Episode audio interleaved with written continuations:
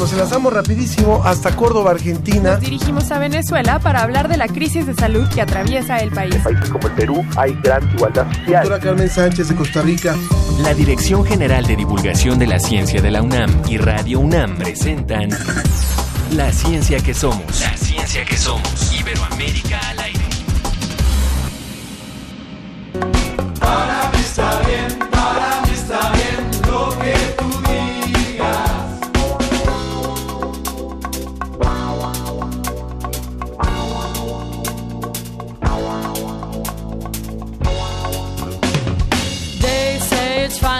believe in everyone. But love is pure insanity. They're gonna bring me down. I've been here for 20 years into this wilderness between. Uh, uh, uh.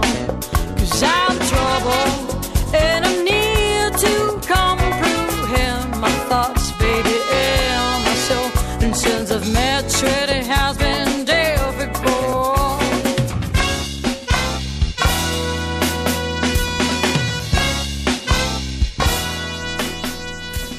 Escuchando a La Garfield, es un proyecto musical independiente que nació en Guadalajara y suena muy bien. Iniciamos esta emisión de La Ciencia que Somos y saludo a mi amiga Sofía Flores, ¿cómo estás? Amiga, colega y compañera. Exactamente. Ángel Figueroa, buenos días. Buenos días a todos que nos escuchan en esta emisión nueva de 2020. Estamos con todo iniciando. Muy bien, cuéntanos cómo les fue de vacaciones. Recuerden ustedes que hicimos algunos programas grabados con lo mejor del año, pero sería muy interesante que nos contaran a ti cómo te fue. Bien, muy bien. Recargando la batería. ¿A ¿No ti te qué tal? enfermaste como todo mundo que está, todo el mundo está enfermo de gripa? Uy, no, pero sí Pero- tengo conocidos cercanos que se super enfermaron. ¿Tú te enfermaste? lados. Yo tengo tos desde hace como un mes y mi hijo tuvo Ángel, influenza. Entonces sí, influenza. pero sí está, es la estacional, pero sí está duro, está duro el... Cuéntenos un poquito cómo le fue y también, bueno, cuáles son las, las miras para este año, más que propósitos, pues cuáles son los pronósticos para este año, cómo nos va a ir. Vamos a seguir escuchando un poquito a The Garfield y le presentamos lo que tendremos hoy.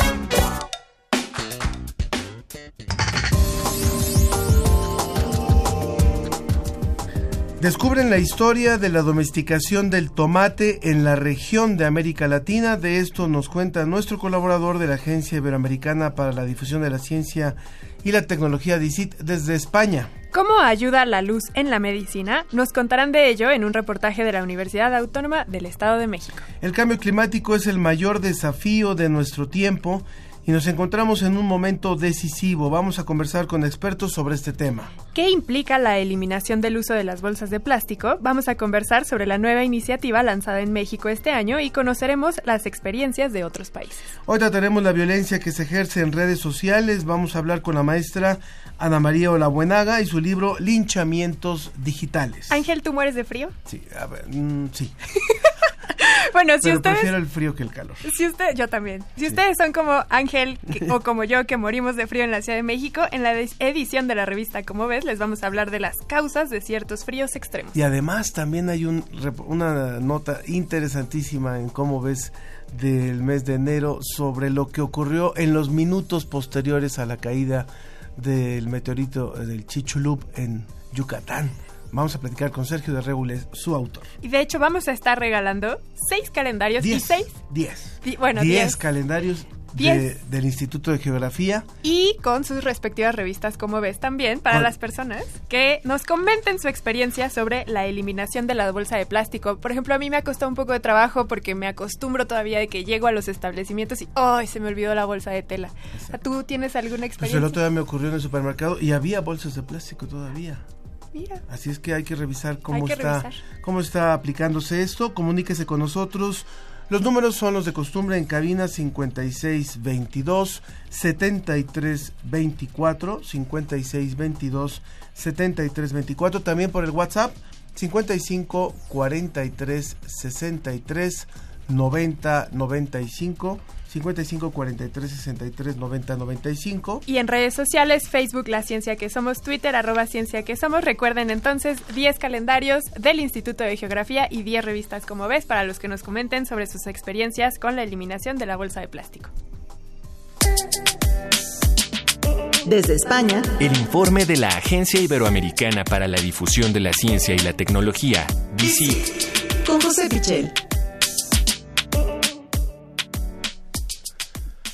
Saludamos hasta Salamanca a nuestro colaborador José Pichel. Bienvenido en esta primera emisión en vivo del año, mi querido José. Hola Ángel, hola Sofía y feliz año para todos. Igualmente para ti, ¿cómo está el clima allá en Salamanca en este momento?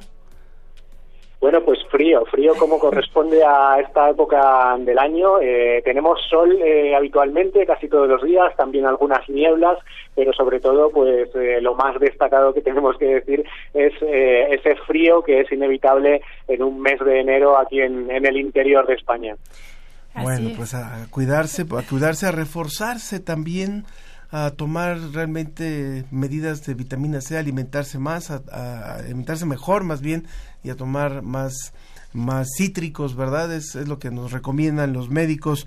Y bueno, vámonos con el tomate, José, por favor. Pues eh, vamos con el tomate porque esta semana hemos eh, conocido una investigación científica eh, muy interesante que nos habla de cómo ha sido la evolución del tomate, cómo el ser humano ha llegado a domesticar este cultivo que tan importante es eh, hoy en día en, todas las mesas, yo diría que, en todas las gastronomías eh, casi del mundo, ¿no? Y eh, el tomate, eh, ya sabemos todos que se extendió por el mundo a partir eh, precisamente de vuestro continente, de, América. Lo que no conocíamos era cómo fue esta evolución, dónde surgió exactamente y eh, qué fases eh, pasó esa domesticación. Bueno, pues gracias a una investigación que se ha conocido esta semana y que publicamos eh, nosotros en Bici de estos resultados, eh, podemos conocer mucho más esa historia. Y esa historia nos habla de un origen del tomate en la zona de los Andes, pero un tomate muy diferente al actual. Sería un tomate eh, con un tamaño muy pequeño, un tamaño de arándanos, que después evolucionó hasta el tamaño que tendría ahora mismo el, tomate cherry, es decir, eh, un poco más grande. Esa evolución del tamaño eh, se vio en la zona del Ecuador, en, en la zona que hoy corresponde con Perú y con, y con Ecuador, y eh, se produjo ya antes de la domesticación humana, hace unos 80.000 años. Pero eh, después ese tamaño volvió a variar y también varió eh, geográficamente eh, la localización de, de los tomates. Precisamente viajó el tomate, la planta del tomate, hasta México y eh, probablemente pues ahí en México eh, los eh, los antiguos pobladores de, de, México antes de la llegada de los europeos tuvieron mucho que ver en cómo eh, es el tomate que hoy en día eh, conocemos y cómo esa domesticación ese cruce de, distintas especies buscando mejores variedades para eh, su consumo, eh, bueno, pues ese, ese trabajo eh, fue clave para el tomate que hoy en día conocemos. Aún así, cuando eh, el tomate ya eh, vino hasta Europa y después se ha difundido eh, por todo el mundo. Hoy en día sabemos que hay muchas variedades diferentes del tomate. Eh, citaba yo antes el, el, tomate cherry que es tan popular. Hay otros tomates eh, mucho más grandes. Bueno, pues el tomate eh, sigue evolucionando. Eh, tenemos un montón de, de variedades y lo interesante también de esta investigación es que conocer eh, cómo es el genoma del tomate, porque, bueno, no, no lo he dicho, pero todo este trabajo eh, surge de comparar especies silvestres con las especies comerciales que, hoy en día eh, tenemos. Bueno, pues todo este trabajo también nos sirve probablemente para mejorar la calidad de estos tomates, eh, para ver cómo eh, se pueden defender de enfermedades, de sequías y de diferentes circunstancias, incluso también, ¿por qué no?, eh, obtener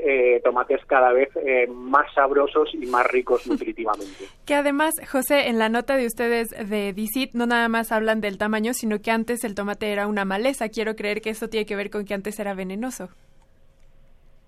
Sí, eh, probablemente lo que dicen los científicos es que probablemente eh, e- ese viaje que yo comentaba eh, a través de, de América, desde, desde el sur hacia un poco más al norte, eh, se produjo en forma de maleza aco- acompañando a otros cultivos, es decir, eh, probablemente, probablemente no fue eh, algo buscado eh, por el ser humano en un primer momento antes de la domesticación, sino que era una planta que, que, bueno que iba asociada en forma de, de maleza eh, quizá a otros cultivos, a, a otras plantas y que en un primer momento pues eh, sería venenoso mm, o no sería agradable eh, al paladar y sin embargo eh, bueno pues poco a poco sí que se fue cultivando, se fue domesticando y hoy en día es una de las plantas eh, más importantes de la alimentación en, en todo el mundo. Qué, qué importante lo que nos cuentas, José. Siempre hemos creído, bueno, yo, yo había pensado que, de acuerdo a lo que sabíamos, el tomate se había eh, originado en la zona de, Mesoamérica. Bueno, finalmente sí, es hacia el sur un poco y después eh, trascendió hacia la parte de, más hacia el norte, hacia donde está México. Estamos hablando del tomate rojo porque hay que hacer la diferenciación. En México también hay un tomate verde que se consume y también en varias partes de América Latina. Pero lo que, te- lo que eh, decías al final es cómo ha trascendido esto y qué sería ahora de España sin el gazpacho, qué sería de. Italia sin la pizza, bueno, o de la pasta sin, sin el tomate. Entonces, ¿cómo este cultivo de origen mesoamericano, vamos a, a llamarlo así, ha podido trascender hacia todo el mundo? Y bueno, por supuesto, en otros países también se consume. Bueno, continuamos, continuamos con la siguiente nota, por favor, José. Eh, continuamos hablando, eh, en este caso, de la Antártida y también otra vez de América, de cómo se separaron estos dos continentes. Eh, sabemos que eh, hace millones de años eh, la Tierra no era tal y como la conocemos hoy en día, los continentes estaban agrupados y poco a poco se han ido separando. Bueno, pues eh, la separación de la Antártida y de América del Sur eh, y por lo tanto eh, la aparición de lo que hoy conocemos como el Paso Drake surgió hace 35 millones de años exactamente. ¿Y por qué hablamos de esto? Bueno, pues porque estamos en plena época, eh, antes decía yo que, que- que aquí hacía frío porque es invierno, bueno, en la Antártida es verano y estamos en plena época de expediciones científicas a la Antártida. Una de ellas eh, es española, es la expedición del buque oceanográfico Hespérides y lo que se proponen eh, entre bueno entre varios proyectos, pero uno de los eh, más interesantes es estudiar esa separación de los dos continentes. ¿Por qué? Bueno, pues porque esa separación eh, ha tenido muchísima importancia eh, no solo en la tectónica de, plan- de placas, en, lo que eh, viene siendo la geología del planeta, sino también en el clima del planeta. La aparición de- del paso Drake, eh, de ese paso entre América del Sur y la Antártida, originó lo que hoy en día se conoce como corriente circumpolar antártica y eh, eso es eh, determinante en la evolución del clima global que tenemos hoy en día. Esa corriente que rodea a la Antártida y que eh, posiblemente se vea modificada también por el actual eh, cambio climático, eh, determina lo que hoy es la Antártida, una zona eh, aislada del resto del planeta en el sentido de que está completamente eh, congelada y también determina otras corrientes oceánicas que marcan cómo es el clima en otros continentes.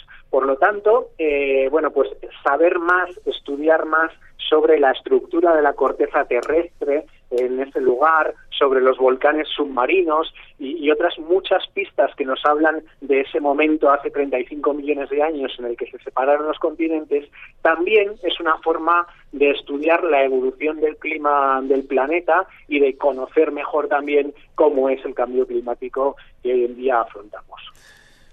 Muy bien. Muy interesante, José, recordar que en la parte sur ahora del planeta es verano, entonces también ellos aprovechan esta temporada para que no haga tanto frío y puedan estar más a gusto allá abajo en, el, en la parte sur. Y también es muy importante, justo en las revistas que estamos regalando, como bien dijo Ángel, que viene un tema sobre ondas gélidas, hablan sobre el vórtice polar en el norte. Entonces, conocer cómo es que nuestro planeta funcionó en el pasado también nos ayuda a dar cuenta de cómo funciona actualmente y también si quieren conocer cómo funciona actualmente, no dejen de participar para llevarse estas revistas. Entonces, José Pichel, temas muy interesantes que nos traes como siempre. Te agradecemos mucho la, participación que has tenido el día de hoy con nosotros. Muchas gracias, Sofía. Y nada, espero que, sea simplemente el comienzo de un 2020 en el que contemos muchísimas cosas interesantes de las que publicamos en la agencia DICIT y que también comentamos aquí cada semana. Muchas gracias, José. Ya, ya hay reacciones, ya eh, Fernando Valadez nos dice, en México se le llama jitomate. Estaba haciendo acla- la aclaración al tomate rojo, ¿no? Porque Sí. así lo, así lo Allá diferenciamos. Pero bueno, tómate un gazpacho en nuestra, a nuestra salud, por favor. Lo haremos, por supuesto. Bueno. Aunque es más de verano eso, ¿eh? Exacto, pero bueno, Bueno. no cae mal en un viernes de gazpacho. José Pichel de la Agencia Iberoamericana para la Difusión de la Ciencia y la Tecnología DICIT con el apoyo de la Fundación Española para la Ciencia y la Tecnología FECIT. Que tengas un gran fin de semana. Muchas gracias, Ángel, Sofía. Nos eh, hablamos eh, y nos escuchamos el próximo viernes. Un abrazo, buen fin de semana. Muchas gracias, José Pichel. La ciencia que somos. Iberoamérica al aire.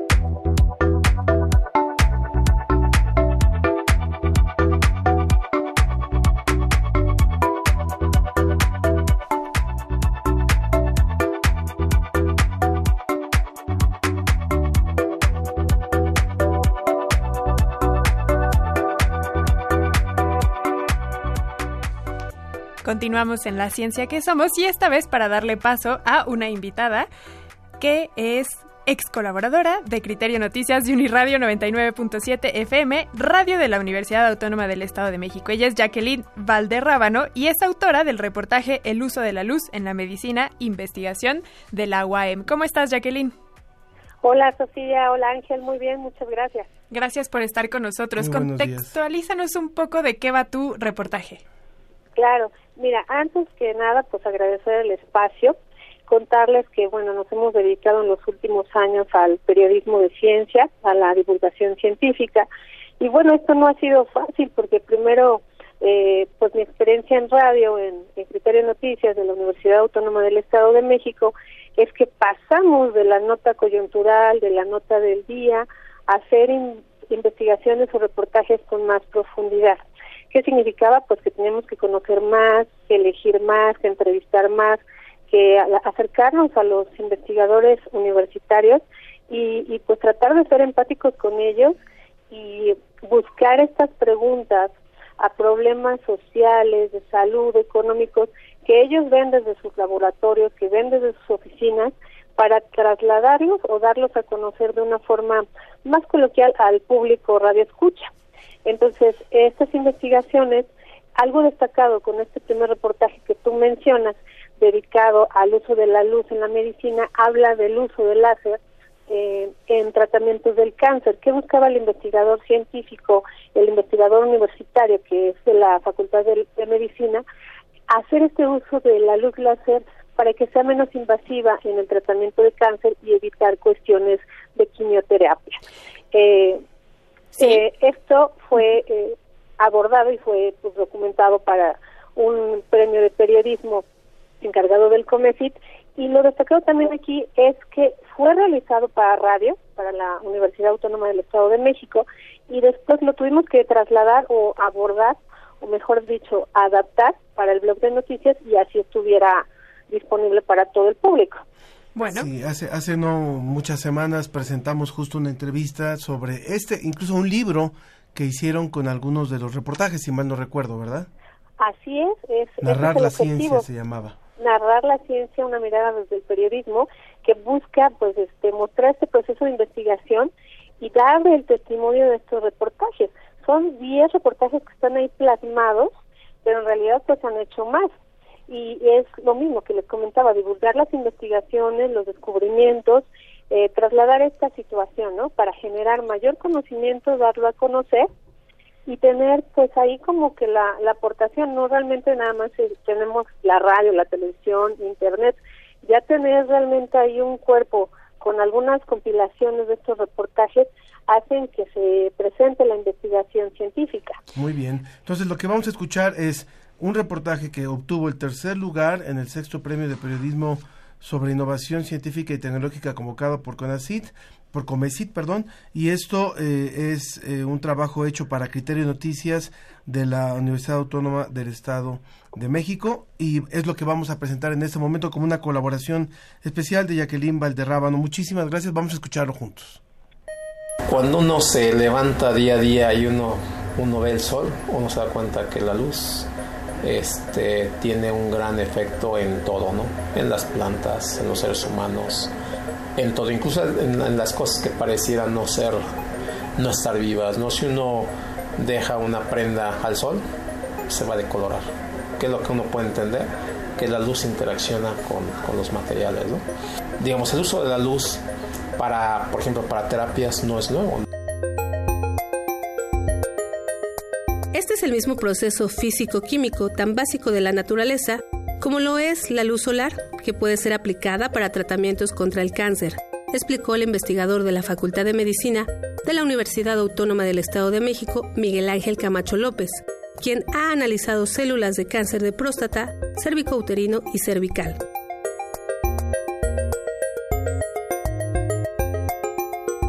Destruir células tumorales es posible a partir de su mezcla con pequeñas partículas de oro y calentadas a más de 44 grados centígrados, mediante la aplicación de luz láser. De esta manera, el tratamiento afectaría exclusivamente a los tejidos enfermos, sin dañar a los sanos, como sucede con la quimioterapia o radiación. Es, es investigación básica, estamos, digamos, en los sistemas básicos, que es sistemas biológicos. Entonces, hacer, interaccionar o ver de qué manera nos ayuda la, la luz principalmente láseres, luz de láseres, para hacer este, estudios en sistemas biológicos. ¿no? Obviamente eh, tenemos que eh, tomar, eh, digamos, células, y esto es más in vitro, o sea, cultivos celulares, de algún tipo de cáncer. En el trabajo que yo he hecho en este laboratorio, y en colaboración con otros, con otros investigadores, hemos utilizado este, células de cáncer de próstata, La investigación desarrollada por el catedrático universitario desde hace una década lo llevó a obtener el Premio Estatal de Ciencia y Tecnología 2014 en el área de Ciencias de la Salud por sus aportaciones de compatibilidad de los metales, el cual puede ser fácilmente evacuado por los fluidos corporales y la luz. Al ser menos invasiva, interactúa con la materia viva. Entonces, pues básicamente lo que tenemos es un sistema combinado de, de, células y nanopartículas, como si en un vaso mezcláramos canicas rojas y canicas negras, todas están ahí juntitas. Entonces, el siguiente paso pues es eh, iluminarlas con luz láser, esto es irradiarlas, irradiarlas y entonces bueno pues ahí obviamente se tiene que hacer un estudio de eh, cuánta dosis de luz se requiere, cuánto tiempo hay que estar irradiando las nanopartículas para que nosotros logremos incrementar la temperatura de ese sistema.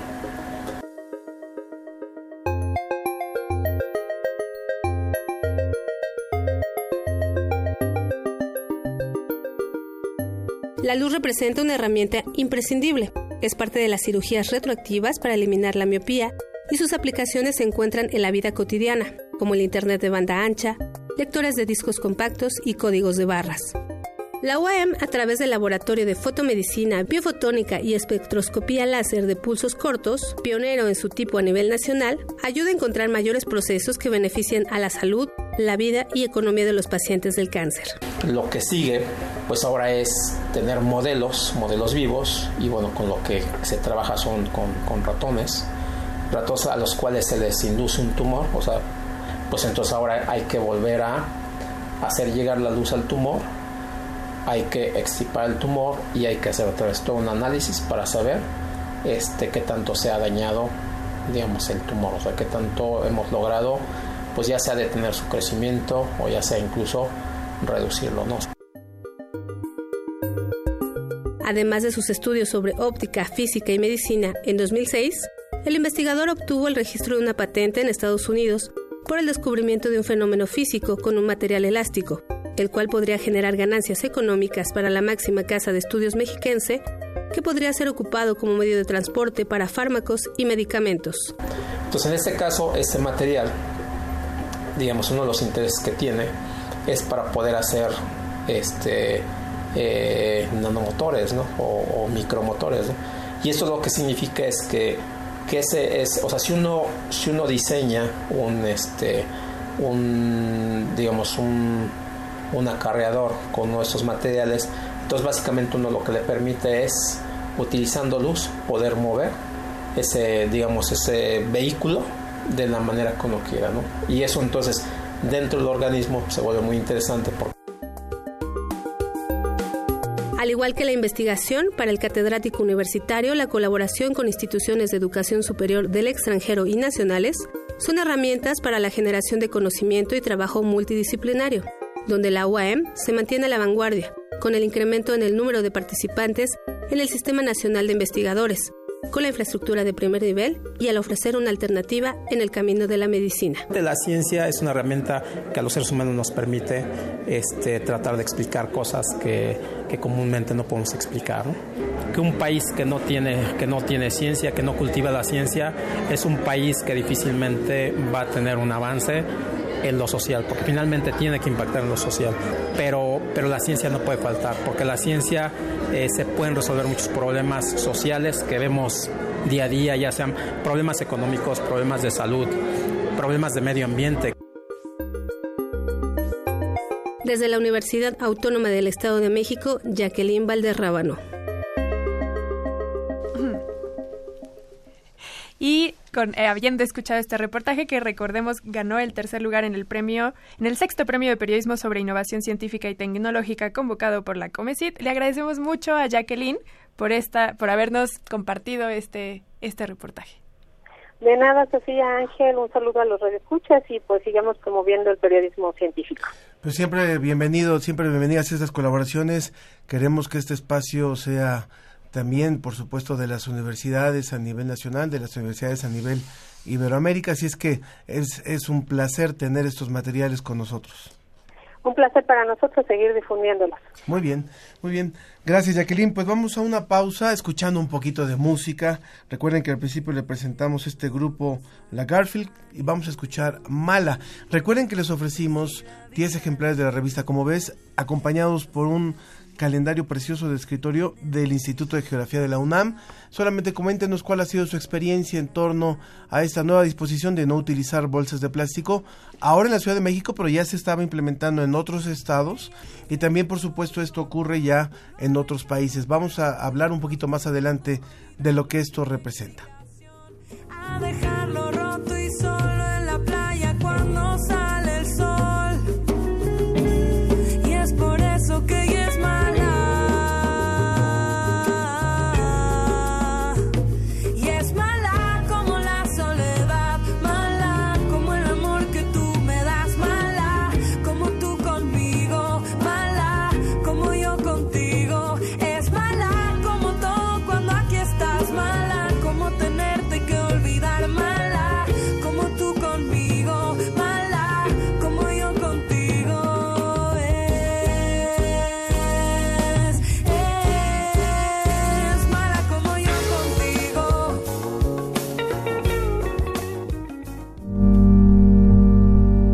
2020. 100 años del fallecimiento de Benito Pérez Galdós. Benito Pérez Galdós tenía una casa de descanso en donde iba en los veranos porque el calor de Madrid es insufrible y acostumbraba a caminar en el muelle en las tardes. Y el papá de Pepe de la Colina iba de la mano de su abuelo, siendo niño, y de pronto el abuelo se quedó catatónico, paralizado, y empezó a temblar. Y veía, el niño veía pasar a un hombre de bastón y de sombrero y con un- una elegancia eh, imponente y le dijo, ¿es el rey? Y el abuelo dijo, no, ese hombre es el hombre más grande de España, es Benito Pérez Galdós. Jorge F. Hernández, escritor. Benito Pérez Galdós, 96.1 FM. Radio UNAM, Experiencia Sonora. Creemos en un mundo donde se escucha toda la música. Donde el conocimiento esté abierto al mundo. Donde se ame de todas las formas. Ese mundo es posible. y vamos a pelear por él. Resistencia modulada. De lunes a viernes, de las 20 a las 23 horas, por el 96.1 de FM, Radio UNAM. Experiencia sonora. Las audiencias también son parte del medio. ¿Qué tal amigos? Soy Guillermo Montemayor Gómez, defensor de las audiencias de Radio y TV UNAM. Los invito a que me escriban y ejerzan los derechos que la ley y la normatividad interna de las estaciones les otorgan.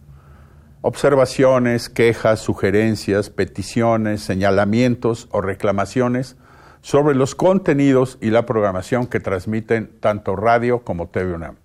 En las páginas web de ambas estaciones encontrarás la pestaña que dice Defensoría. Ábrela y en la pestaña de comentarios y sugerencias encontrarás el formulario para comunicarte con el defensor. Además de información precisa sobre la Defensoría, informes, documentos normativos, tanto externos como internos, y algo que es muy importante, que es el código de ética. Te invito a que me escribas al correo defensordeaudiencia.unam.mx. Recuerda que como audiencia eres parte fundamental de Radio y TV UNAM.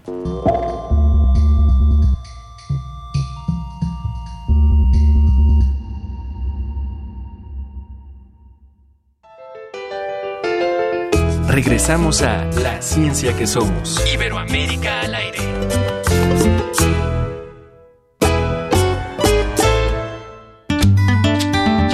La ciencia que somos. La ciencia que somos.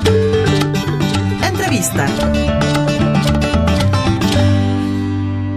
Continuamos, continuamos en la ciencia que somos. Recuerden nuestras vías de contacto rápidamente: 56 22 73 24.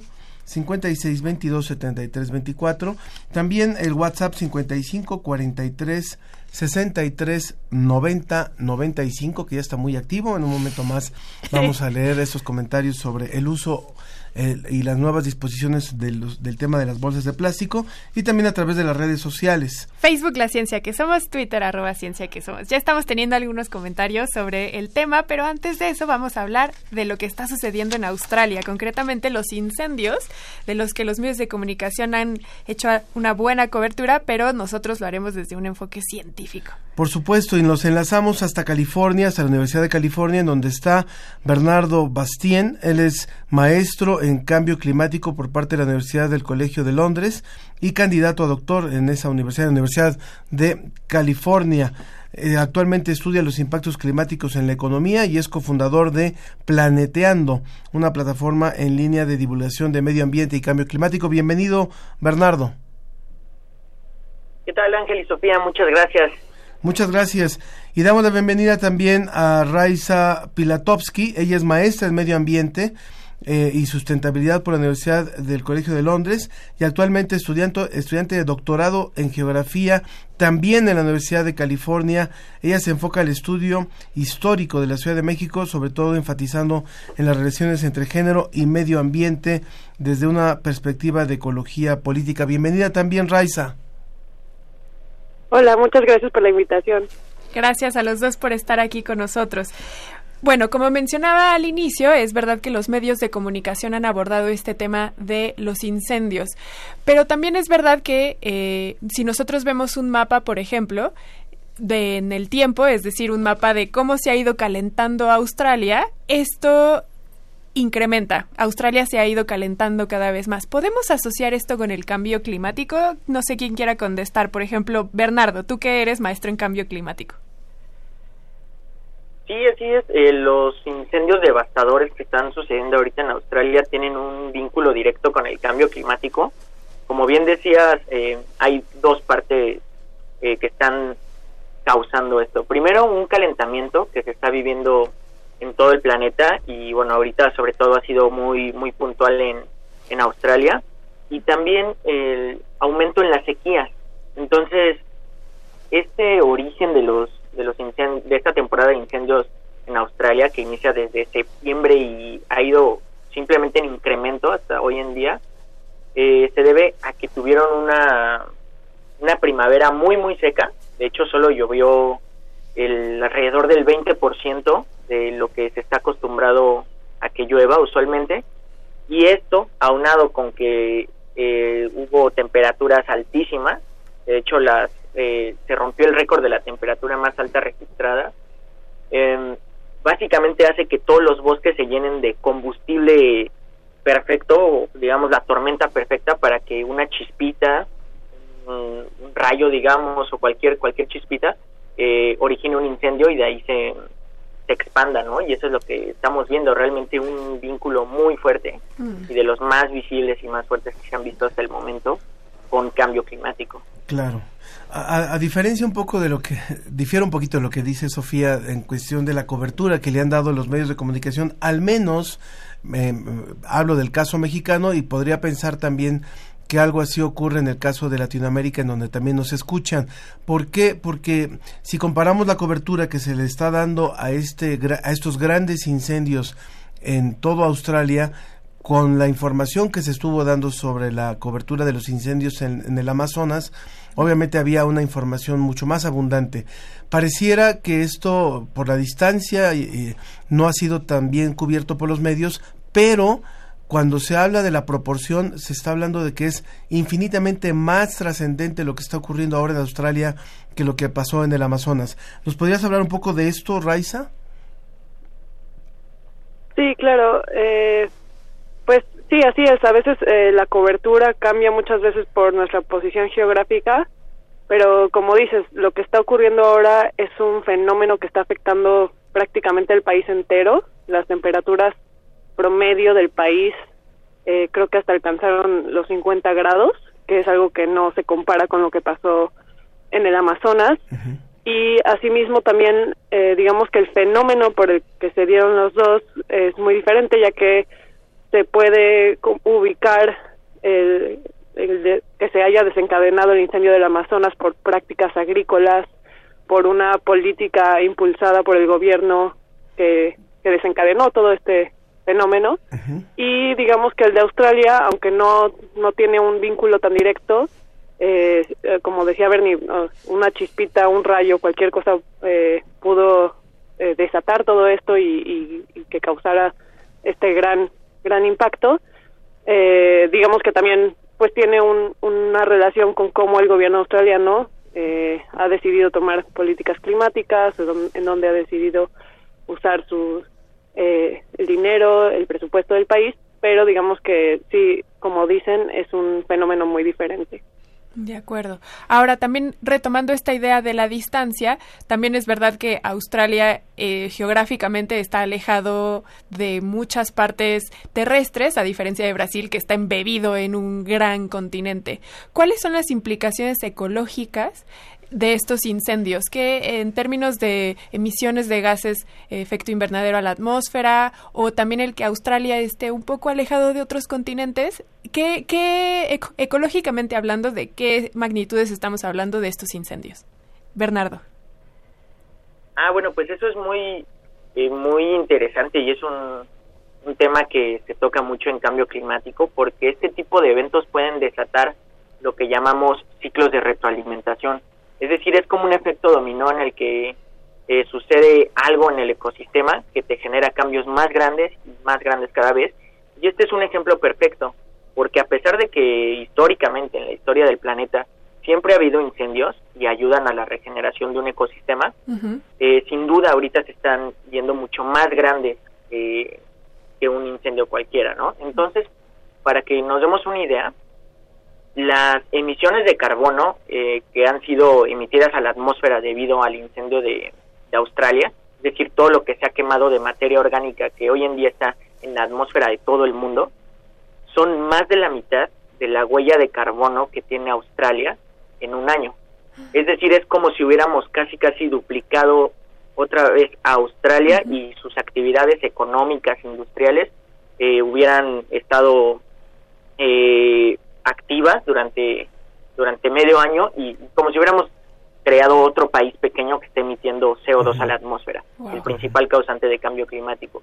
Y esto pues es, es la primera vez que se ha visto así en, en nuestra en nuestra historia, ¿no? Y, y es muy muy impresionante porque esto lo que hace es pues exacerbar más el cambio climático y poner más en riesgo de, de incendios, ¿no? Sin hablar que pues también del lado ecológico, pues se han perdido miles de millones de, de animales en los ecosistemas en Australia. Y bueno, eh, al, al estar alejado, al ser un continente en sí mismo, pues muchas de estas especies eh, son únicas y cumplen funciones, funciones únicas en, en nuestro planeta. Entonces es eh, bastante preocupante lo que sucede en estos momentos. Estamos hablando con Bernardo Bastien y con Raiza Pilatovsky, ambos maestros eh, y eh, colaboradores ahora en la Universidad de California. Y bueno, a mí me gustaría ir cerrando esta, esta charla porque en, en el sentido de... Eh, el, hace, el año pasado vivimos el caso de la Amazonia por eh, las causas que ya decía Raiza.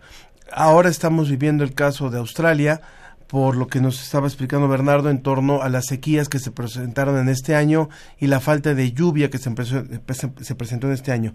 Quiere decir que entonces tendríamos que estar preparados desgraciadamente y siendo también muy este, proactivos de que estos fenómenos, si no tomamos otro tipo de medidas, van a ser cada vez más frecuentes y más devastadores, porque ya estamos hablando de dos casos con causas diferentes, pero de, de trascendencia brutal.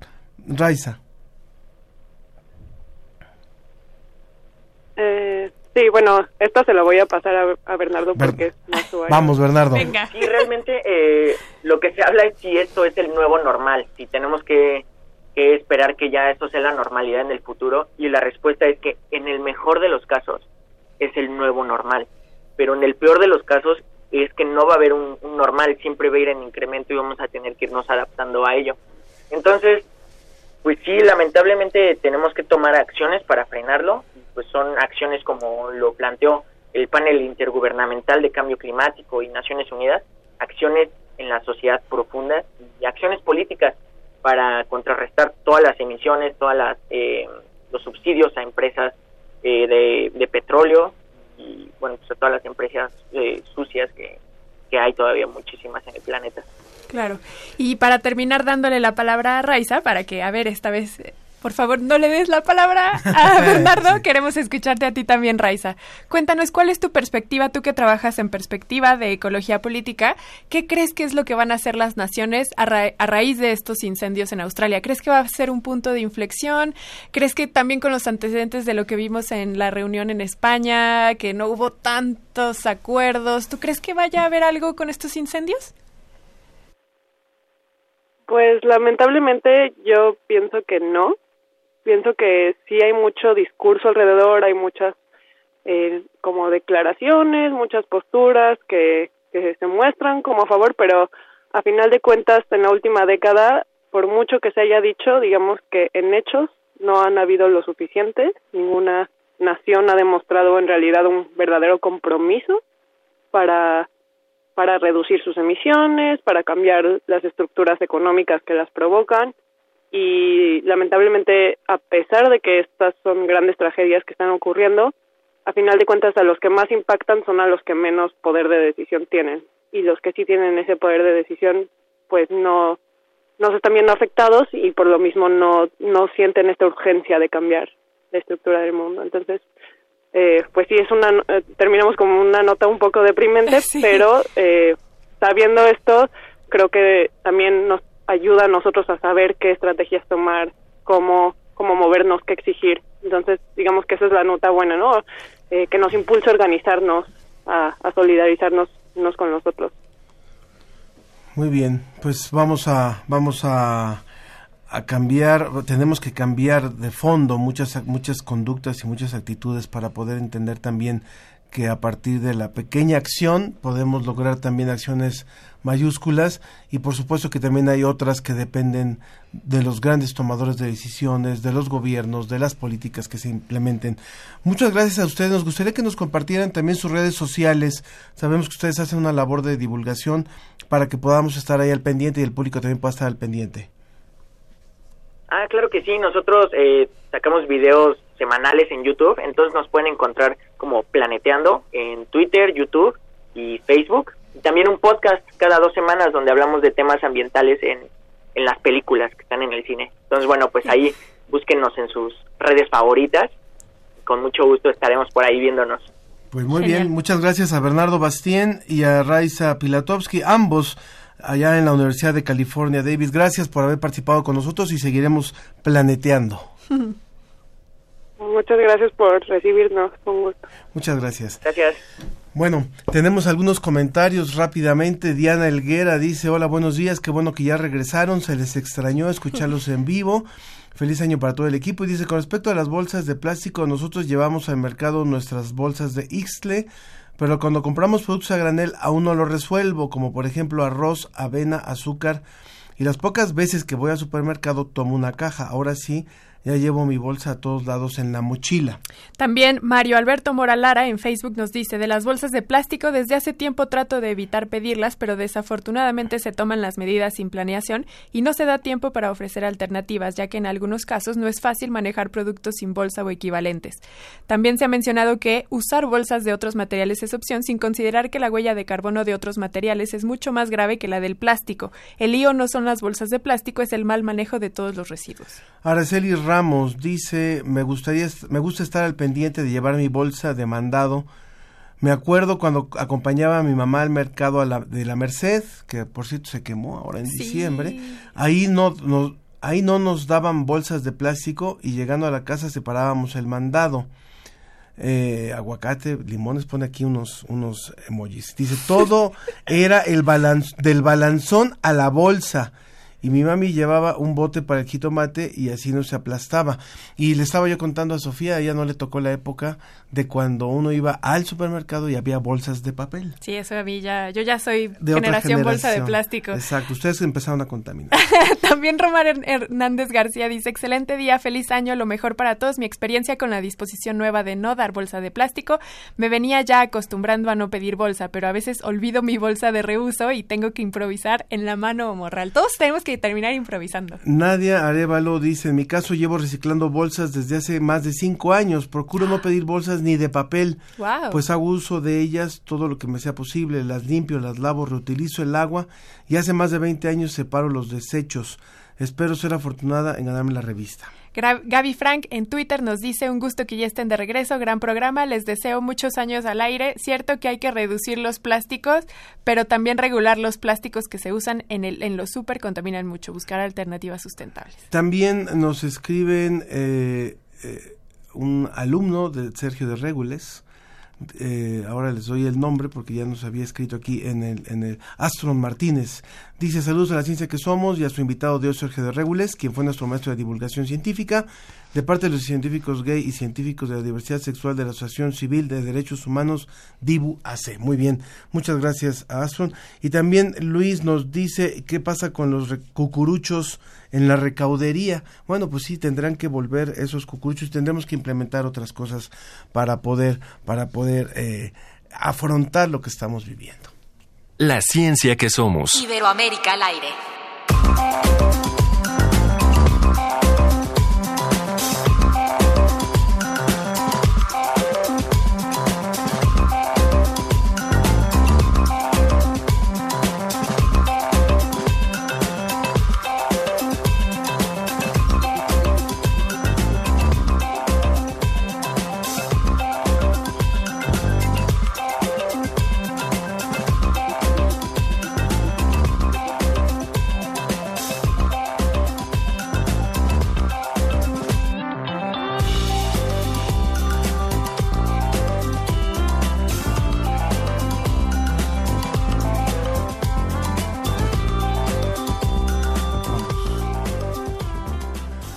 Continuamos en la ciencia que somos. Bueno, este, este tema de las bolsas de plástico definitivamente ha, ha llamado mucho la atención. Ya está con nosotros Marjorie González, es bióloga y divulgadora de la ciencia. Estuvo con nosotros hace unas semanas que Sofía estaba fuera del país. Ella es jefa de la unidad de comunicación de la Dirección General de Atención a la Comunidad en, en la UNAM. Muchas gracias por estar con nosotros. Muchas gracias por Nuevamente. volverme a invitar, Ángel. Es un gusto siempre verte y más estar con tu auditorio. Muchísimas gracias. Y también vía telefónica nos enlazamos hasta Chile, en donde está César Sáez. César Sáenz, sí, él es ingeniero civil químico y profesor de la Pontificia Universidad Católica de Chile. Él es especialista en bioremediación de suelos contaminados con hidrocarburos del petróleo, biocombustibles y bioenergía y modelación dinámica. Gracias, eh, César, por estar con nosotros. Con todo gusto, un gusto saludarlos a todos por allá. Muy bien. Bueno, pues hoy el tema, uno de los temas que hemos querido abordar es este, el de las bolsas de plástico. ¿Sí o no? A ver, Marjorie. este, Mira, yo creo que la medida es, es correcta. Eh, hay que pensar rápidamente qué son los plásticos, porque creo que es a veces lo que eh, causa mucha confusión de, de por qué estas son biodegradables, estas son Es compostables, estas no, porque contaminan. Entonces, los plásticos son polímeros, hay muchos polímeros en la naturaleza, el ADN, la celulosa, el, el caucho, que es uno de los primeros plásticos, pero de origen natural que se emplean. Y los polímeros son grandes eh, cadenas, son moléculas grandotas, este, de monómeros. ¿Qué quiere decir? Son como casas de muchos ladrillos. Y esos ladrillos son grandes complejos, son moléculas muy pesadas.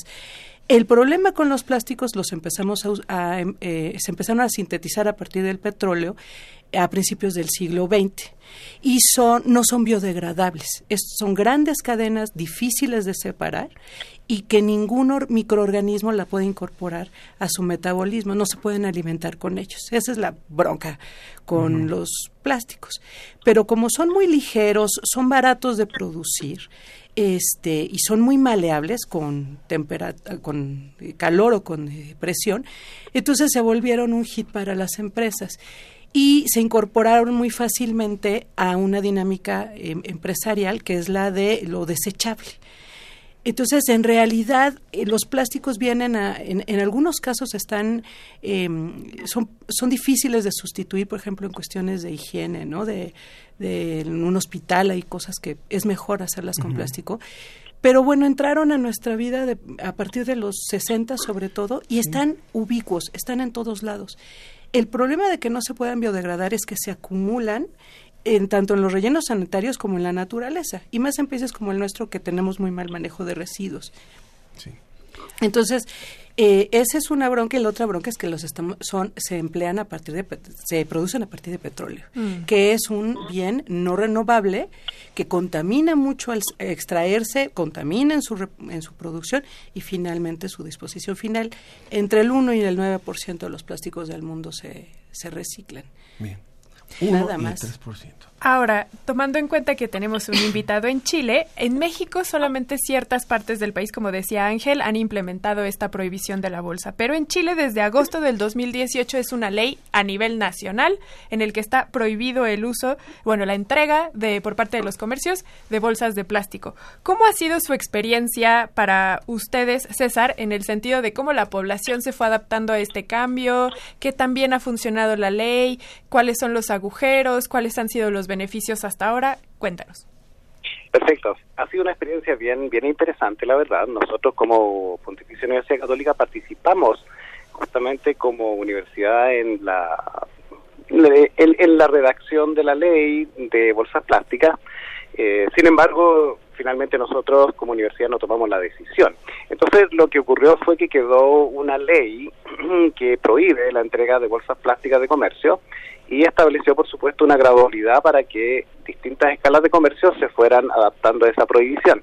Ahora, el gobierno de Chile lo que hizo simplemente fue eh, adaptarse a las políticas que a nivel global se tomaron para bolsas plásticas por continente. La mayoría de los continentes, Oceanía en general, Asia, África, eh, América del Sur y Central, lo que están haciendo es prohibir simplemente bolsas plásticas, eh, asumiendo, considerando que se entiende por bolsas plásticas de comercio y se entiende por aquellas que se producen con derivados del petróleo.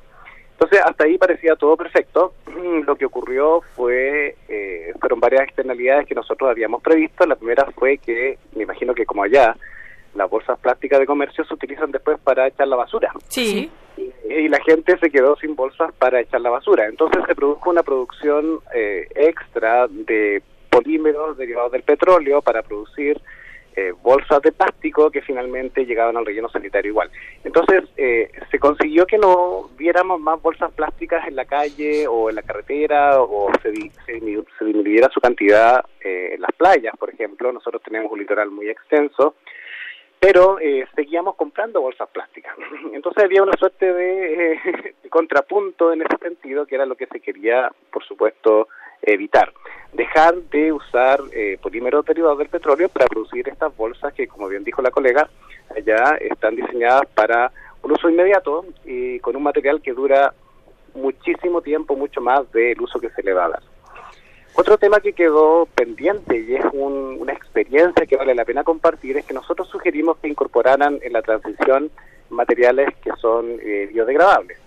De ahí, por supuesto, viene toda una polémica porque no se sabe mucho eh, de estos materiales. Eh, de hecho, hay materiales que provienen de, de biomasa, por ejemplo, de, de la, de la fermentación, De la producción de alcohol, eh, el mismo almidón que se usa para mezclar justamente el polietileno con eh, este material y hacer estos productos biobasados. Entonces genera una confusión muy grande. Eh, nosotros advertimos que eh, podrían aparecer bolsas de polietileno producido a partir de biomasa y que eh, no estarían infringiendo la ley. ¿Se dan cuenta? Entonces, eh, de nuevo, estamos eh, cayendo en un problema al no dar alternativas claras eh, para la ciudadanía. Otra cosa que ocurrió fue que nos llenamos de bolsas de plástico, perdón, de, de cartón o de papel. Y la bolsa de cartón o de papel generalmente estaba producida de papel reciclado, que se traía de China con una huella de carbono gigante y que además traía aditivos que eran biotóxicos porque la idea era evitar que se descompusieran en el viaje si estaban expuestas a humedad. Entonces se generó también un residuo extra que todavía no sabemos cuál es el impacto, que por el hecho de reciclarse de papel acumula metales. Eh, entonces se generó una confusión. Lo que estamos viviendo ahora es, eh, es una ley que necesita ser retocada considerando estos puntos y afortunadamente hemos avanzado en lo que son plásticos de un solo uso en el caso de otros materiales. Ahí estamos trabajando ahora. Eh, en ese sentido les puedo avanzar que lo que se está considerando es eh, exigir composición eh, y prohibir cualquier composición que tenga materiales derivados, eh, polímeros o plásticos derivados del, del petróleo. Digo, para allá estamos apuntando que es el, el sentido que tiene justamente esta, este tipo de ley. Eh, Marjorie. Es que interesante porque nosotros, en estas son modificaciones a la ley de residuos sólidos, no es una nueva ley, sino una modificación y lo que se hizo fue dejar muy claro que se prohíbe la entrega en la ciudad, en la Ciudad de México nada más. Lo que se prohíbe es la entrega de, eh, por parte de los comercios de bolsas a menos que sean compostables. Entonces, aquí hay un avance respecto a lo que nos está diciendo el colega chileno porque sí se hace, eh, bueno, para la industria sí se hace una distinción. Las compostables, ¿qué quieren decir? Que son biodegradables, que un eh, microorganismo la, la puede eh, desa- deshacer, incorporar a su metabolismo, a su ciclo de vida, pero además tiene que ser en corto tiempo, unos seis meses Mm. a tres años, porque si no se te vuelve un problema en los rellenos sanitarios. De todas maneras, hay mm, materiales que requieren a pesar de que sea composta, es una composta especial, con ciertas temperaturas, cierta humedad y cierta presión. Entonces, sí se van a tener que instalar empresas en la Ciudad de México y en el país para que composteen eh, estas, estas bolsas. Esa es una, esa es una ventaja, creo, respecto a lo que está pasando en Chile, pero los consumidores es donde está el problema, porque no queda claro en los envases, cuando vas al, al supermercado a comprar tus bolsas para la basura, hay eh, todo tipo de etiquetas. Entonces, las o degradables u oxodegradables lo que hacen es nada más, eh, se vuelven pedacitos. Y son buena parte de los microplásticos que están llegando a los océanos. Entonces, lo que se necesitan son estas bolsas de, de PLA, de estos materiales de biopolímeros que vienen de fécula de maíz, de fécula de yuca, de patata y que esas sí se pueden biodegradar. Ahora, Sí, hay un par de puntos interesantes. Venga, que gustaría, César. Sí. Antes que sigan avanzando. Eh, nosotros discutimos también con la autoridad el tema de los ensayos justamente que se utilizan para certificar biodegradabilidad y que se hace ese ensayo finalmente al material final, a la bolsa y no al pellet o polímero que se compra para hacer la bolsa, ¿no? Eh, eso porque eh, la bolsa generalmente se produce por un proceso que se llama extrusión por soplado y después se pinta, se imprime, eh, se sella, etcétera, y en ese proceso pueden haber aditivos y tintes que pudieran contener metales pesados. Entonces se ve la necesidad de complementar estos ensayos de biodegradabilidad con ensayos de biotoxicidad y de contenido de metales. Que algunas normas lo incluyen, por supuesto, pero otras no los incluyen. Y en cuanto al compostaje, lo que se está viendo es que se tiene que tener mucho cuidado cuál norma utilizar, porque como bien decía la colega, el compostaje es un sistema muy agresivo y además abrasivo al que se pone este material. Entonces es muy probable que cuando yo tamice mi muestra no vea ningún pedacito de plástico y concluya que se degradó. Pero lo que pudo haber pasado es que se está microfragmentando y generando estos contaminantes de naturaleza emergente, que son los microplásticos, que acumulan otros tipos de contaminantes y lo trasladan a la cadena trófica, a los peces y finalmente llegan a nosotros con hormonas, con pesticidas, con antibióticos. Eh, entonces ahí también hay que tener un punto en consideración muy relevante. Creo que aquí un, un tema es, eh, relevante también de todo lo que de lo que han dicho es eh, esto nos lleva a un cambio de conductas también en el consumidor, en, en nosotros, en el ciudadano de a pie. O sea, eh, así como hablábamos de aquellos que íbamos al supermercado y nos daban una bolsa de papel grueso, Sí. hace algunos años, algunas décadas, hay unos nativos del plástico, diría yo, que son las nuevas generaciones y que Me se gusta, acostumbraron a que compran algo y les dan una bolsita y llegan a su casa y la tiran a la basura. Así es, esa fue una cultura, fue un cambio de, de cultura y esto hay que revertirlo. Entonces es cierto, todos nos estamos cuestionando ahora cómo voy a traer mi pollo, ahora cómo voy a ir por Y tal ya lo cosa. hacíamos. Y ya lo hacíamos hace muchos años y ya se nos parece que se nos olvidó a los que lo hacíamos o a los que lo hacían, pero hay otros que nacieron sin hacerlo. Y tienen que aprender. Entonces ahora es un, un cambio de cultura y un cambio de paradigma. Hay muchas llamadas. Pero estoy Me dispuesta a aprender. Eso. Y todos tenemos que reaprender también. eh, creo. Hay algunos comentarios, por sí, favor. Sofía? tenemos muchísimos comentarios. Wow. Ana Gómez nos dice, llevo mis bolsas y productos comp- comprar a granel. En Walmart decían que iban a regalar las bolsas de tela, pero las están vendiendo. Ese es otro tema. Estábamos también, por ejemplo, viendo que en el caso de Alemania o en el caso de otras naciones, más bien para dar una bolsa de plástico se paga extra y no tanto, eh, hay una Sí. ley que prohíbe su uso. Eh, justamente también una de las preguntas que teníamos que tiene que ver con Ramiro Cartes Landas, él nos dice, ¿qué diferencia hay entre bolsas biodegradables y compostables? No entiendo, soy oficinista de alto nivel, pero desconozco estos términos. No encuentro información, pero me cuestiono su prohibición total, por ejemplo, en desechos orgánicos higiénicos. También es eso, la ley ha venido acompañada de no una... No hay un suficiente conjunto de información. información que nos Sí. explique cuáles sí, cuáles no, por qué sí, por qué no. Y de hecho yo tengo una duda que quisiera preguntarte a ti, Marjorie, que tiene que ver, perdón, es verdad que se prohibieron las bolsas que nos dan los comercios, pero los plásticos siguen ahí. Seguimos usando shampoo, seguimos usando eh, todos los Pues productos que hay en nuestra de la casa. Celulares. Los Sí. celulares, todo está hecho de plástico, los coches, las computadoras, las televisiones. O sea, esto, esto que de verdad es un cambio Y, es- positivo. y eso tendría que ver con lo que nos dice por Facebook Jorge René González, que dice el problema del calentamiento global y la contaminación sugiero que nos organicemos para de alguna manera presionar a los gobiernos para que se prohíba totalmente la práctica de la obsolescencia programada Exactamente, y se castigue con penas severas. La prohibición de las bolsas de plásticas es un buen comienzo, pero hay mucho por Exacto, hacer. mira, ahora sí ya para el, Marjorie. el asunto es cambiar la racionalidad. Más que el reciclaje, la de las tres R's la más importante es reducir. Entonces, esta medida por eso es correcta, porque empuja a la reducción directa.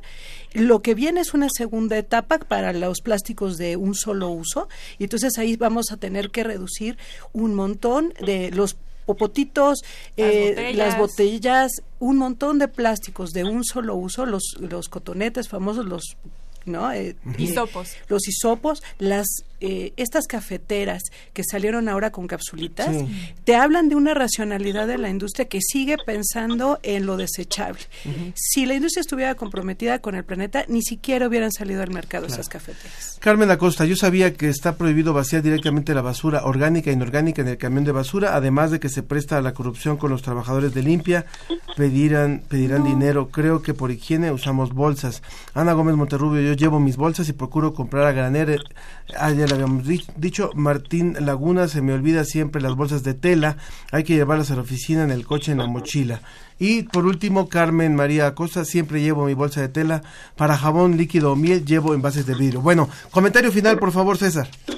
Sí, mira, nosotros eh, les puedo contar desde nuestra experiencia. Lo que ocurrió inmediatamente después de la prohibición fue que nos llenamos de bolsas en apariencia de tela, pero que son de un material que se llama TNT. No sé si lo tienen ustedes por allá, me imagino que sí. Sí, también.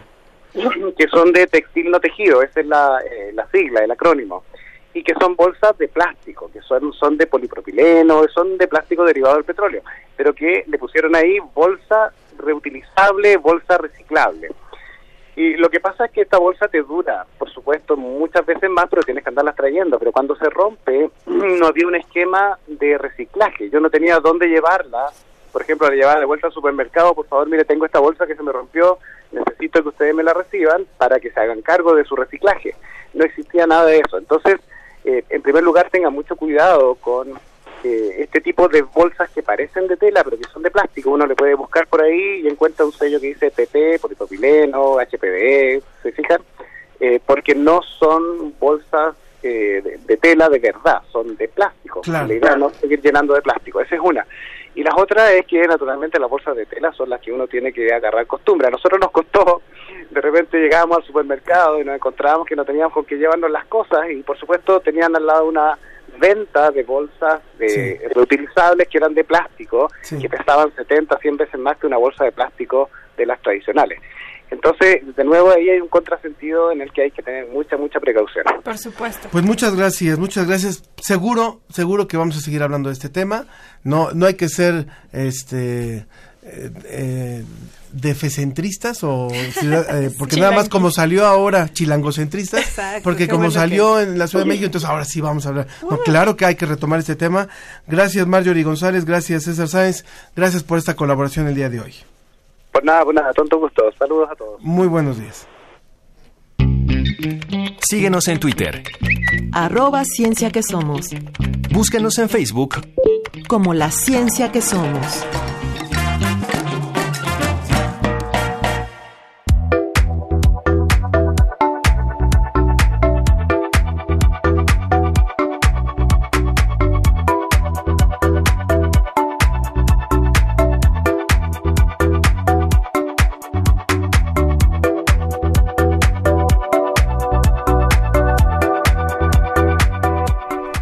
Continuamos, continuamos en la ciencia que somos. Bueno, ya estamos enlazados ahora con la maestra Ana María Olabuenaga. Ella es una reconocida publicista mexicana y ahora autora del libro Linchamientos Digitales. Cambiamos completamente de tema, pero también un tema muy importante de todo lo que ha ocurrido en los ulti- en las últimas eh, en los últimos años, en los últimos lustros diría yo, para ser un poquito más justos. Ana María, muy buenos días. Hola, ¿qué tal? Buenos días, Ángel, ¿cómo están?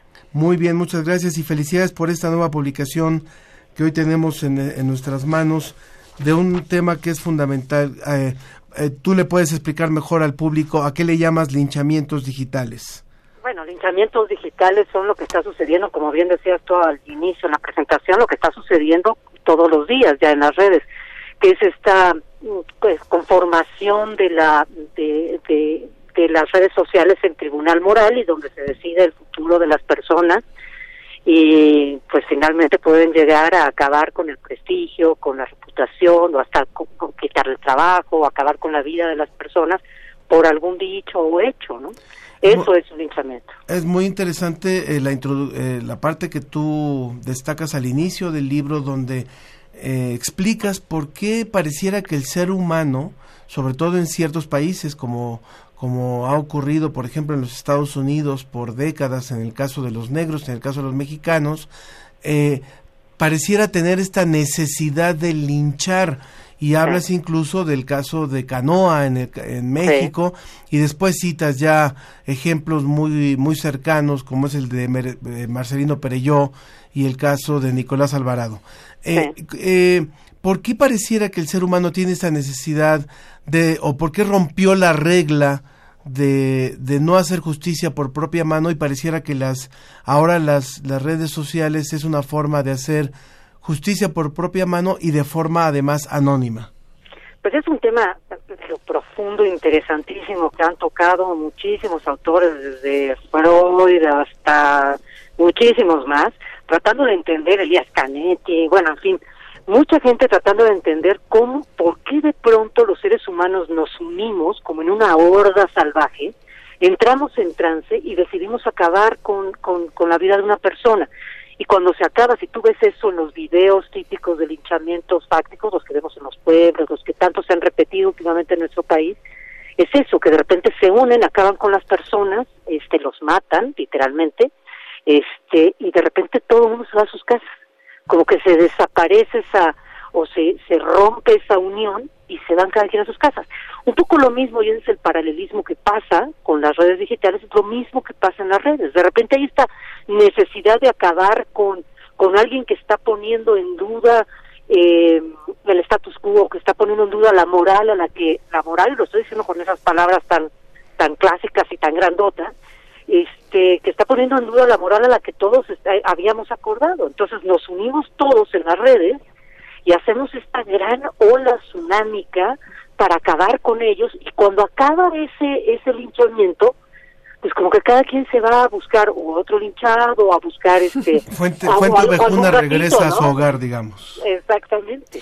Por eso es un poco el paralelismo de, de los términos. Claro, yo quiero hacerte una pregunta, Ana María, porque como ya apuntó Ángel en el bloque pasado, yo nací en una generación en la que ya muchas cosas eran distintas y para mí este linchamiento social ha sido algo que es verdad vino con las redes sociales, pero yo antes no sabría cómo se apu- apuntaba a la sociedad y más bien esa es una duda que yo tengo. Porque bueno, tengo estos antecedentes de que antes eh, se juzgaba a la- al- en juicios públicos a las personas, pero esto era en la Edad Media, ¿no? O- Sí, es sí, sí, decir, estos estos juicios que se han hecho en masa a alguien que lo dejan mal parado, eso ha ex- existido desde siempre. Pero. ¿cómo era antes de las redes sociales?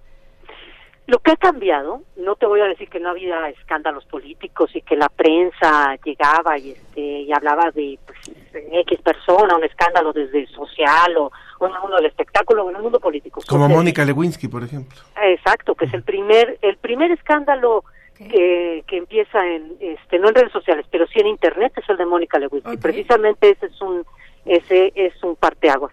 Lo que es diferente, Sofía, lo que sí es bien distinto es que nosotros aquí nos hemos empoderado con las redes sociales al grado de que ya hablamos directamente en horizontal con quien queramos. De acuerdo. Esta es una virtud que hemos utilizado muy bien para muchas cosas, para visibilizar causas, para visibilizar proyectos, voces, darle voz a aquellos que estaban en la oscuridad. O sea, tiene esa parte bien positiva que, que ha hecho esta generación, pero también tiene una parte muy negativa que, que no lo pensamos, no nos da tiempo la velocidad tecnológica a la que nos a la que nos enfrentamos, no nos da tiempo para pensar si es correcto o no, si es si lo que estamos haciendo va a causar un daño mayor o no y tenemos mucho poder. Mucho poder es un poder que nunca antes y esto sí esto sí es este creo que además como cambio de era déjate tu cambio generacional. Esto va a ser un cambio de era va a ser algo tan grande como fue la ilustración pues. Esto es muy grande lo que está lo que está pasando porque tenemos el poder en nuestras manos, no tenemos el tiempo, Sofía, y esto es bien importante, no tenemos el tiempo para revisar si es si nos duele o no lo que está pasando, porque hay que postear cuanto antes y porque nuestro timeline va más rápido. El tiempo de compasión no existe. Todos estos cambios que la tecnología está haciendo, el poder que tenemos en nuestras manos, eso nunca se había dado. Y eso sí es bien relevante y eso está cambiando la conformación social. Estamos hablando con la maestra Ana María Ola Buenaga, reconocida publicista y mexicana y autora del libro Linchamientos Digitales. Ella es maestra en comunicación con estudios en letras y ciencias políticas y actualmente estudia un doctorado en sociología de las redes sociales digitales. En tu libro, Linchamientos Digitales, tú también hablas del derecho al olvido. Y eso eh, es un tema fundamental y citas algunos ejemplos donde han habido personajes que han incluso demandado a las grandes compañías de comunicación, Google, Facebook y demás, exigiendo que sean borrados después de un proceso todas las, los nudos, las ligas a los a los documentos que y a las búsquedas de información falsa o de o de información verídica, pero que no quieren que estén. Y citas incluso casos donde una, una actriz italiana, una modelo, aparte, a pesar de haberle ganado a, a las redes sociales, a los medios de comunicación, acabó suicidándose. Eh, háblanos un poco, por favor, de este derecho, derecho al olvido. Es que ese es un tema de verdad interesantísimo y este bien relevante. Es, es esta parte legal de decir qué derecho, el derecho que tengo yo, no solo a mis datos, sino a mi historia. Puede ser que me haya equivocado. Bueno, denme la oportunidad de que sea borrado esa equivocación, pido perdón, bórrenme, borren, desindexen esos videos que yo en algún momento de locura, como el caso que tú, bueno, no de locura, pero digamos en algún momento inconsciente, exacto, de pasión, este, de inconsciencia, subí a las redes. No, ni Este, siquiera lo subió. O me Bueno, subieron. Exacto. Tiziana se lo mandó a su novio y nada más. Exactamente. Se los mandé a mi novio, mi novio los subió. Por favor, bájenlos, porque están, están, este, pues, rompiendo toda, toda mi vida. Y el tema que es tan relevante que tú estás contando es que esta chica italiana, Tiziana Cantone, entabla una demanda legal siguiendo este derecho que se llama así, derecho al olvido, que México tiene avances en el tema y hay muchos países que tienen avances en el tema, gana la demanda contra las plataformas para la desindexación de los videos que estaban subidos, pero ya se da cuenta que ya es demasiado tarde, porque una vez que, que tu historia o que esta equivocación, pongámoslo así, o que esta tontería que dijiste o hiciste entró en las entrañas digitales, ya no es tan fácil bajarla. Entonces ella se da cuenta de que esto ya está y estará fluyendo por siempre dentro de, de las, de, te digo, de las entrañas digitales y de sui- suicidarse. Y eso es lo terrible del tema, de que te va a un tema pues fundamental, hasta dónde hay olvido, hasta dónde podemos olvidar o no, el que si olvidamos, o sea, hay las dos teorías además, no lo podemos olvidar porque tendemos a repetir la historia, pero no, si no olvidamos, pues nunca vamos a perdonar, en fin, es, es un debate enorme, Claro. enorme y además a nivel legal, pues todavía también más grande, porque y la libertad de expresión y el derecho a la información, y el- o sea, empiezan a entrar muchos temas en discusión que no tienen una solución, no tienen una solución por el momento, que es lo que me lleva a pensar que este desbordamiento de indignación e ira que está llevando a estos linchamientos cada vez más constantes se va a mantener un rato más. O sea, no hemos llegado al final del desbordamiento. Claro. Seguimos desbordándonos. Ana María, para ir cerrando ya esta conversación contigo, todos en algún punto hemos sido victimarios. Eh, incluso los comentarios que no queremos ofender a las demás personas a veces terminan siendo ofensivos. ¿Haces Sí. recomendaciones de cómo podemos hacer mejor práctica, mejor uso de las redes sociales? Sí, bueno, eh, primero eh, pensar muy bien lo que uno va a escribir, pensarlo dos veces, no sí, ni siquiera muy bien, dos veces, con que le demos una vuelta, una doble vuelta. Después, una doble vuelta antes de postear lo que vamos a postear. Tercero, eh, tener siempre nuestras redes sociales, ya todos sabemos que pues estas burbujas de que, que fabrica el algoritmo para presentarnos siempre con lo que estamos de acuerdo, lo que nos gusta, pues hace que solo veamos un lado de la historia, que es el lado con el que estamos nos sentimos más a gusto. Bueno, tratar siempre de que en nuestras redes sociales haya presencia de otros puntos de vista, buscarlos, buscarlos como un deber casi de, de ¿qué te diré yo?, de ética tecnológica, de decir, bueno, hay otras ideas en el mundo, las voy a tener presentes, que estén presentes para para no subirme yo en este empoderamiento poderoso, así dicho, eh, como si mi voz fuera la única, la única que valiera o mi punto de vista fuera el único que valiera. Yo creo que si ha- hacemos esas tres cosas, tener presente que hay otras opiniones, pensar, pensar dos veces lo que se va a postear y este y pensar antes de participar en algo en algo como esto, ya sea como sea, ¿eh? Claro. Con comentario, con like, con lo que sea, o reposteándolo, me parece que podríamos este avanzar. Claro, y, y pensar muy bien con quién hace uno videos, ¿no? Entre otras cosas. Esa es otra, esa Sí. es otra también. Y, y también entender esa parte, que la, la privacidad dejó de ser este esa, esa digamos, esa parte tan preciada de nuestra vida como lo era en el siglo XIX o, en el, o a principios del siglo XX. No existe la privacidad ya, existe la intimidad. Claro. Ok, si la privacidad ya no existe, hay que tomar conciencia de ello. Es decir, bueno, la privacidad se ha vuelto mayoría, en su mayoría pública. Ok, pues tengamos conciencia, ¿no? Pues muchísimas gracias, Sí, Ana María gracias. Olabuenaga, eh, eh, publicista y autora del libro Linchamientos Digitales de Editorial Paidós. Muchas gracias por esta Al participación. contrario. A los dos, muchísimas gracias al auditorio también. Muchas gracias. Muchas gracias. muy buenos días. ¿Cómo ves? Revista ¿Cómo ves?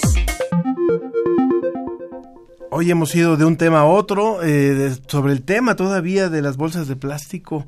Eh, Marco Antonio Fernández nos dice, cree que la mejor estrategia es el uso de bolsas de plástico y que se reciclen en su totalidad. Creo que un buen estímulo sería manejarlas como los envases de vidrio de los refrescos, con un costo recuperable al devolver las bolsas o empaques. Bueno, siguen llegando algunos comentarios, pero ya está con nosotros Sergio de Regules, quien es físico y divulgador de la Dirección General de Divulgación de la Ciencia, así como, como también responsable eh, de, de los contenidos científicos, de cómo ves.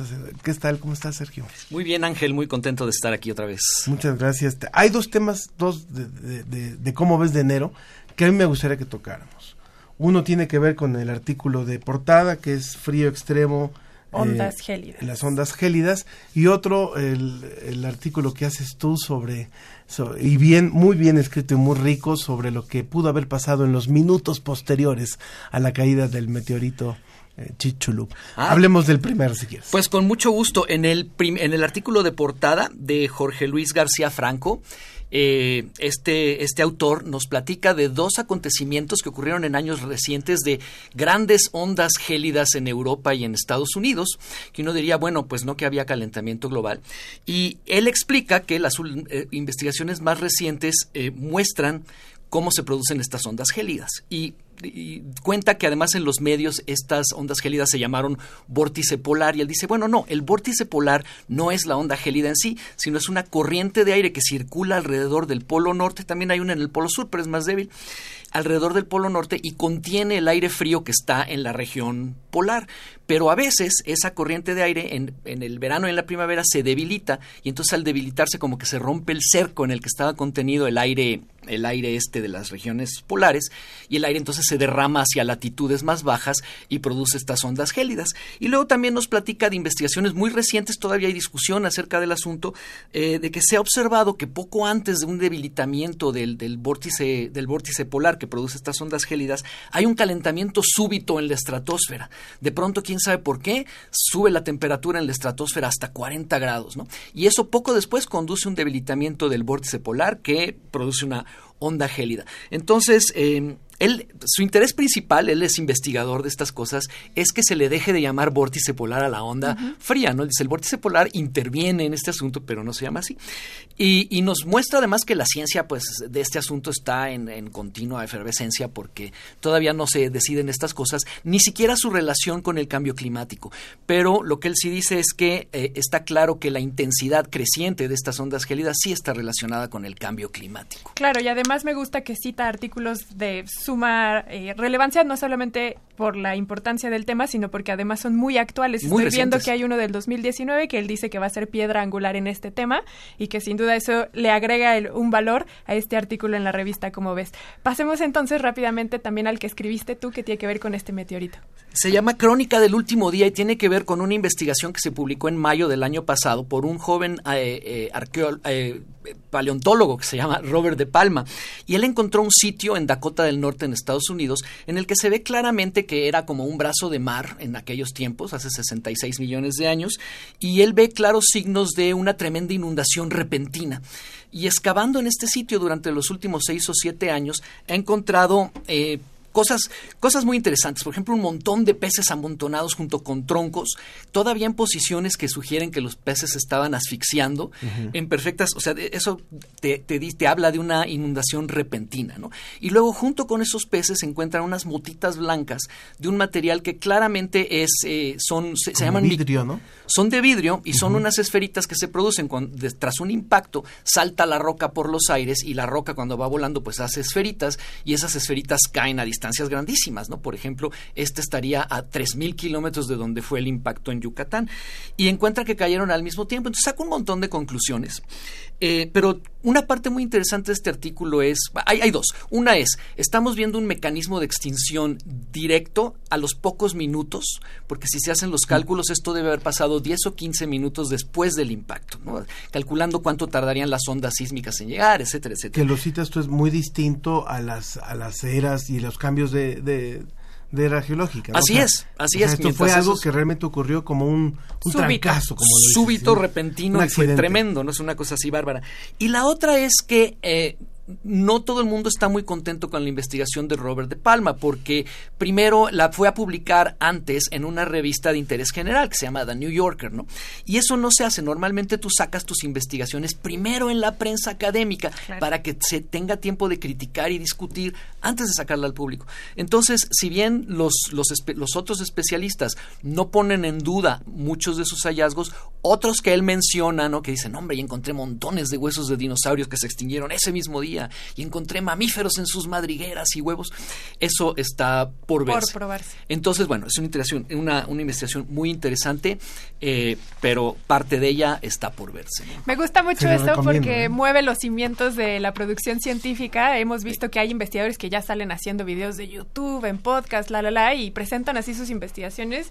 Y a los más eh, ortodoxos eso les mueve muchísimo porque dicen cómo es posible que presenten así el conocimiento científico sin antes traerlo aquí donde se produce y eso también creo que es muy sano.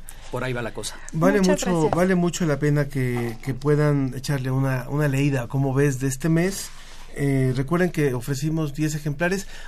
Recibimos más de las 10 llamadas para, para llevarse la revista, como ves, y de los calendarios. Entonces, es- vamos a, a comunicarnos con, con los ganadores, los primeros 10, y si podemos conseguirse a los demás, se los vamos a conseguir, claro que sí, para que todos lo tengan. Pero les recomiendo mucho este, Sí. este artículo de Sergio de Regules, la verdad es que es bien apasionante porque pareciera que es un poco detectivesco de, de qué pudo haber pasado en los siguientes minutos a la caída del meteorito. La verdad es que es súper interesante, ¿no? Crónica del último día.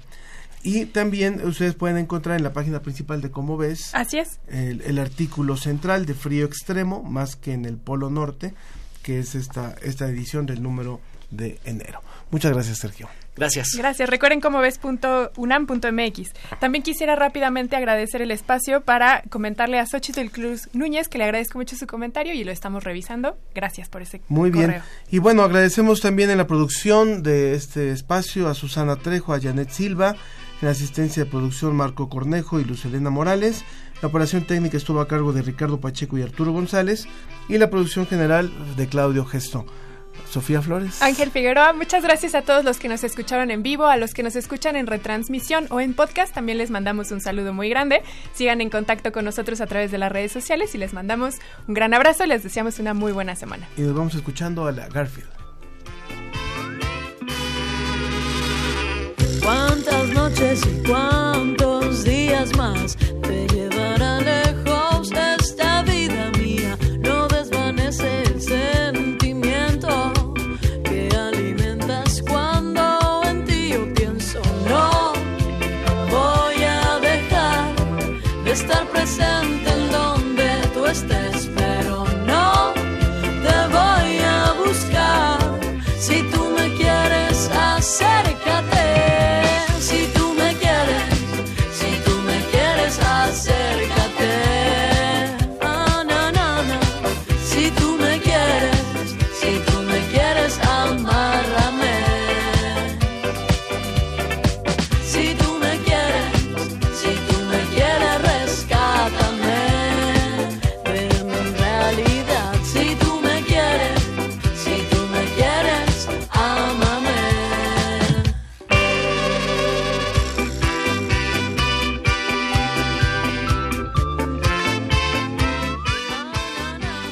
Esto fue La Ciencia que Somos. Iberoamérica al aire. Los esperamos el próximo viernes.